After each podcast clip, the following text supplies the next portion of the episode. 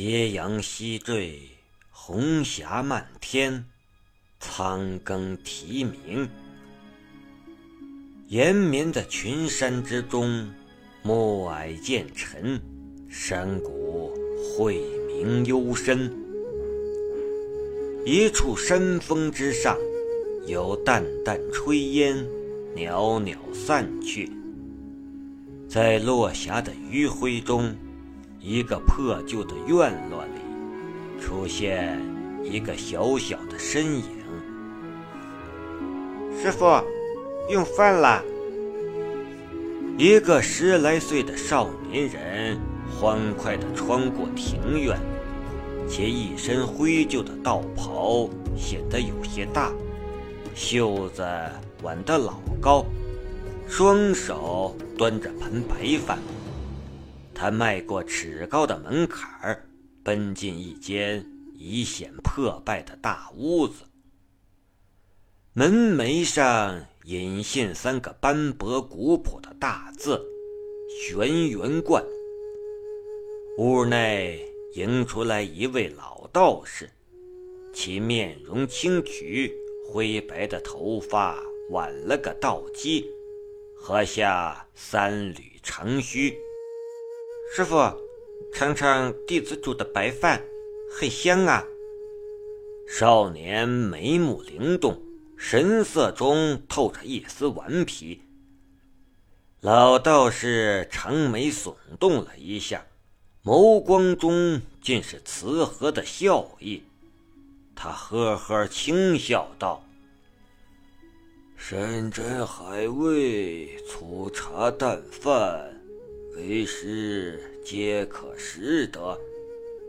唯有小一亲手煮的白饭，才是为师每日必不可少的佳肴。叫做小一的少年闻言后眉开眼笑，他从怀里摸出两只陶碗。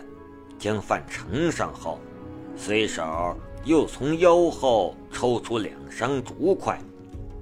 师徒二人席地而坐，淡淡的饭香慢慢散开。看着狼吞虎咽的小一，师傅放下手中的碗筷，莞尔笑道：“民者五谷为养。”而我等修道之人，当不食五谷，餐风饮露。须知五谷出百病啊！小医，何不细嚼慢咽呢？别噎着了。师傅饭量很小，与其说是陪着师傅用饭。还不如说是陪着老人家说会儿话。对此，小一早已习以为常。他嘻嘻笑了一声，舔了下唇角的饭粒儿，在嘴里咂巴着，又扒拉了一口饭。小一脑袋一歪，目光中露出狡黠的笑意，说道。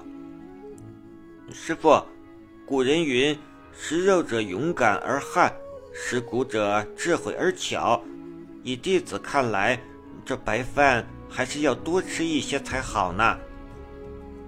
老道士闻言后，哦了一声，手抚长须，略略沉思，恍然笑骂道：“你个臭小子，知其二！”却言其一，断章取义。他随即神色一正，语气中不无神往之意，感慨道：“古人亦云，食气者神明耳寿，不食者大道可期呀。”师傅，看来。弟子还是吃肉的好，做个悍勇之士也能行那侠义之举。小一嘿嘿一乐，将话头岔开。不知因何事搅动了心思，老道士并未在意小一的话，而是吩咐道：“小一，将为师的葫芦拿过来。”还有上次那个老卢给的腌黄豆。哦，小姨支吾了一声，放下碗筷跑了出去。不一会儿，他便一溜烟儿的跑了回来，手里还拿着个小巧的酒葫芦和一个瓦罐儿。呃。把葫芦给我，腌黄豆放地上。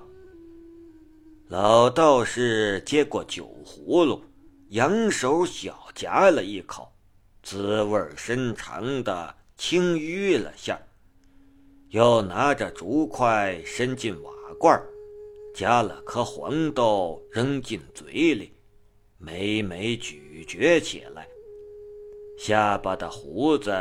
也随之一颤一颤，一边吃着饭，一边瞅着师傅那自得其乐的模样，小一不仅又嘿嘿笑出了声。老道士恍若未觉，自顾又夹了一口酒。小一就着腌黄豆，吃着白饭。一会儿的功夫，陶碗见了底儿，他又径自填满了一碗饭，看着师傅仍旧陶醉在酒葫芦和腌黄豆之间，说道：“师傅啊，您老少喝点吧，别一会儿又醉了。”哦，无妨。老道士口里应着，轻夹不错。酒意微醺中，老道士的眼神变得飘忽起来。小姨扒了一口饭，随口问道：“师傅，您老常言的大道，到底是个什么东西呀？”呵呵呵。老道士意味深长地笑了一声，不知因酒味悠长，还是黄豆的味浓。他手抚长须，悠悠答道：“天道不是东西，天道是东西，也不是。”许是被酒呛到了，或许心神有些迷乱。老道士轻咳了一下后，摇了摇头，有些迷离的目光投向了门外，却什么都看不清。是一双浊眸蒙上了阴翳，还是远处暮色下的山影？重重，或许是年老神衰，感慨也多了些。窥探了一下后，老道士苦笑了一声：“天道究竟是什么？为师苦苦追寻了七十年，终究……”未得窥门径之机缘呢。于这红尘中碌碌奔波，终了一无所成。小一端起碗来，收起了嬉笑的神情，眼珠转了转，带着一分小心说道：“师傅。”您老又喝多了。老道士看着瘦弱而又略显清秀的弟子，颇感欣慰，忽又一愣，笑骂：“你个臭小子，为师哪里是喝多了？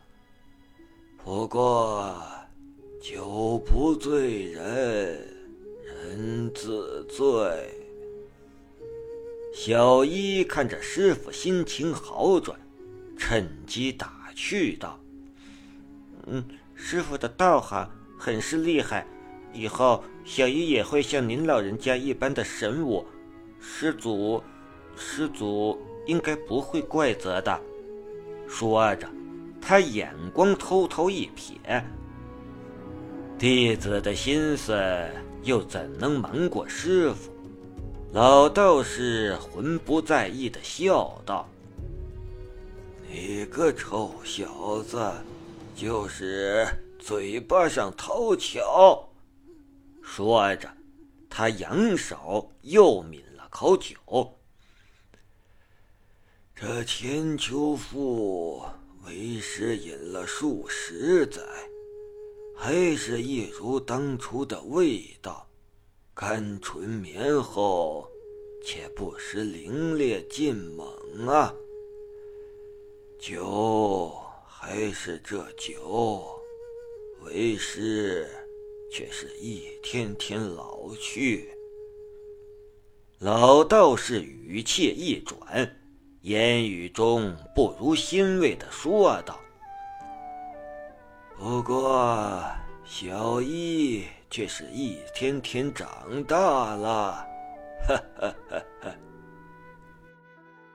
傍晚的山风徐徐地掠过山峰，穿过破旧的玄云观正殿。正殿之上，那已经辨不清眉目的高大塑像，一如千百年以来的静木。两旁破损的帷幔。随风缓缓飘动。殿前，老道士倒卧在蒲团上，美美的发着鼾声。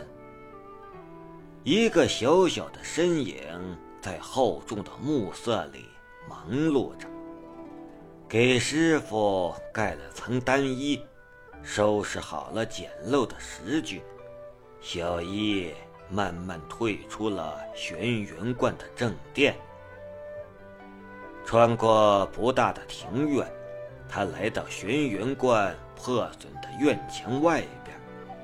一块平坦的卧牛石，是小一每天喜欢待的地方。一掠道袍，手脚并用，爬上与其肩膀齐高的卧牛石。头枕着手臂，翘着腿，小一静静躺了下来。眼下是五月时节，西河且夹有一丝野性的山风吹拂在身上、脸上，很舒服。一轮明月挂在天梢，月光水银泻地般倾洒在山头。融融月色之下，玄云观肃穆而苍凉。远处茫茫荡荡，远近山峰影影绰绰。此处便是玄元观所在的太平山脉。卧牛石上，小一喜欢这样躺着，看着无边无尽的天空。听着山间似有似无的虫鸣兽饮，每到这个时候，他黑黑的眼眸都会显得愈发的灵动，小脸上都会溢出一丝与年龄不符的安谧与淡然。自打记事的时候起，小一就跟着现在的师傅。师傅道号青云，俗家名字没听说过。青云道长说自己都忘记了，恐怕是师傅不愿提起吧。听师傅说，玄元观由玄元真人所创建，距今已过去一千多年了。玄元真人一生修道有成，据传他有上天入地、呼风唤雨之能，是人人仰视的仙人。玄元观盛世之时，门下弟子众多。乃国人闻道朝圣之地。在二百多岁的时候，玄云真人白日飞升，当时盛景空前，万众轰动。玄元真人的后人在玄元观塑玄元真身，供奉香火，以图道统的延续。而不知是何缘故。玄元真人飞升之后，玄元观中便再无人得道成仙，其供奉香火日渐零落，门人只好四处谋生。曾热闹喧嚣一时的玄元观，终于如现在这般的门可罗雀，修仙得道。也成了一种遥远的传说。师傅青云道长是玄元观二十代观主，小一便成为了玄元观唯一的二十一代门人。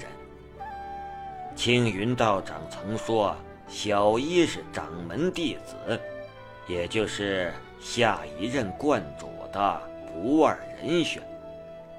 于是，重振玄元观往日荣耀的重任，便落在了十三岁的小一身上。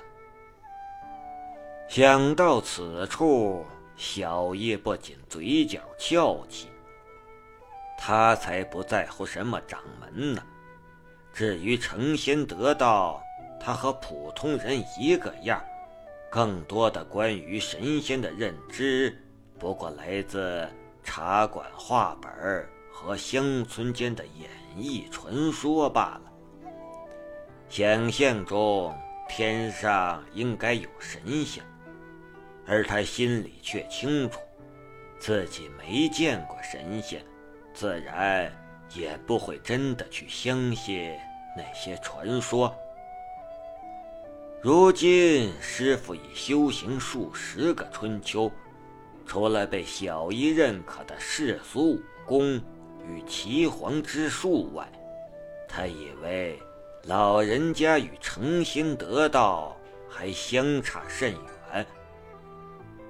每日有师傅陪伴，有饱饭吃，还可学到师傅的本领，岂不是蛮好的？故而，小一每天都是乐呵呵的。听师傅说，他小一是被从路上捡来的。当年青云道长云游四方，追寻天道机缘未果，在返回玄元观的途中，遇到被山匪祸害的村民，重伤濒死的一对山民夫妇，便将周岁多的小一托付给了。他这位好心的道长，青云道长也是念及玄元观后继无人，便收养了这个可怜的孩子。十余年来，老道士也算是含辛茹苦，终把那个孤儿养大。故此，青云道长对小一来说，情同父母。恩比再造。待小一到了五六岁时，青云道长便把玄元观所传悉心相授。可惜年暮身乏，即便青云道长一生修炼，身子也不如以往。加上师徒俩生财无道，日子……也过得愈发窘迫起来。无奈之下，老道士也只好经常带着小医下山，师徒俩在附近乡县做些驱鬼辟邪的勾当，以期获得一些微薄供奉。此外，便是为附近山民治伤诊病，也能获取一些米盐山货。日子清苦。对于年幼的小一来说，却也过得清闲逍遥。玄元观的千年岁月就这么在如水一般清淡的日子里缓缓流逝着。玄元观所在山峰被称作仙人顶，高百丈余，是太平山脉十八峰之一。仙人顶山势陡峭，山峰东西北三面是刀削般的百丈悬崖。南向是一条下山的路，那是沿山脊所凿的登山石阶，宽约三尺的阶梯如一条长蛇般连通山峰上下。山顶有二十丈的方圆。建有玄元观正殿和十几间偏房，只是年久失修，成了如今这般情形。能遮风挡雨的，除了正殿，还有两三间偏房，是师徒二人煮食就寝的所在。山脚下有一个石牌坊。是原来玄元观的山门，山门附近还有一些残垣断壁，此是见证这里曾存在过的一切。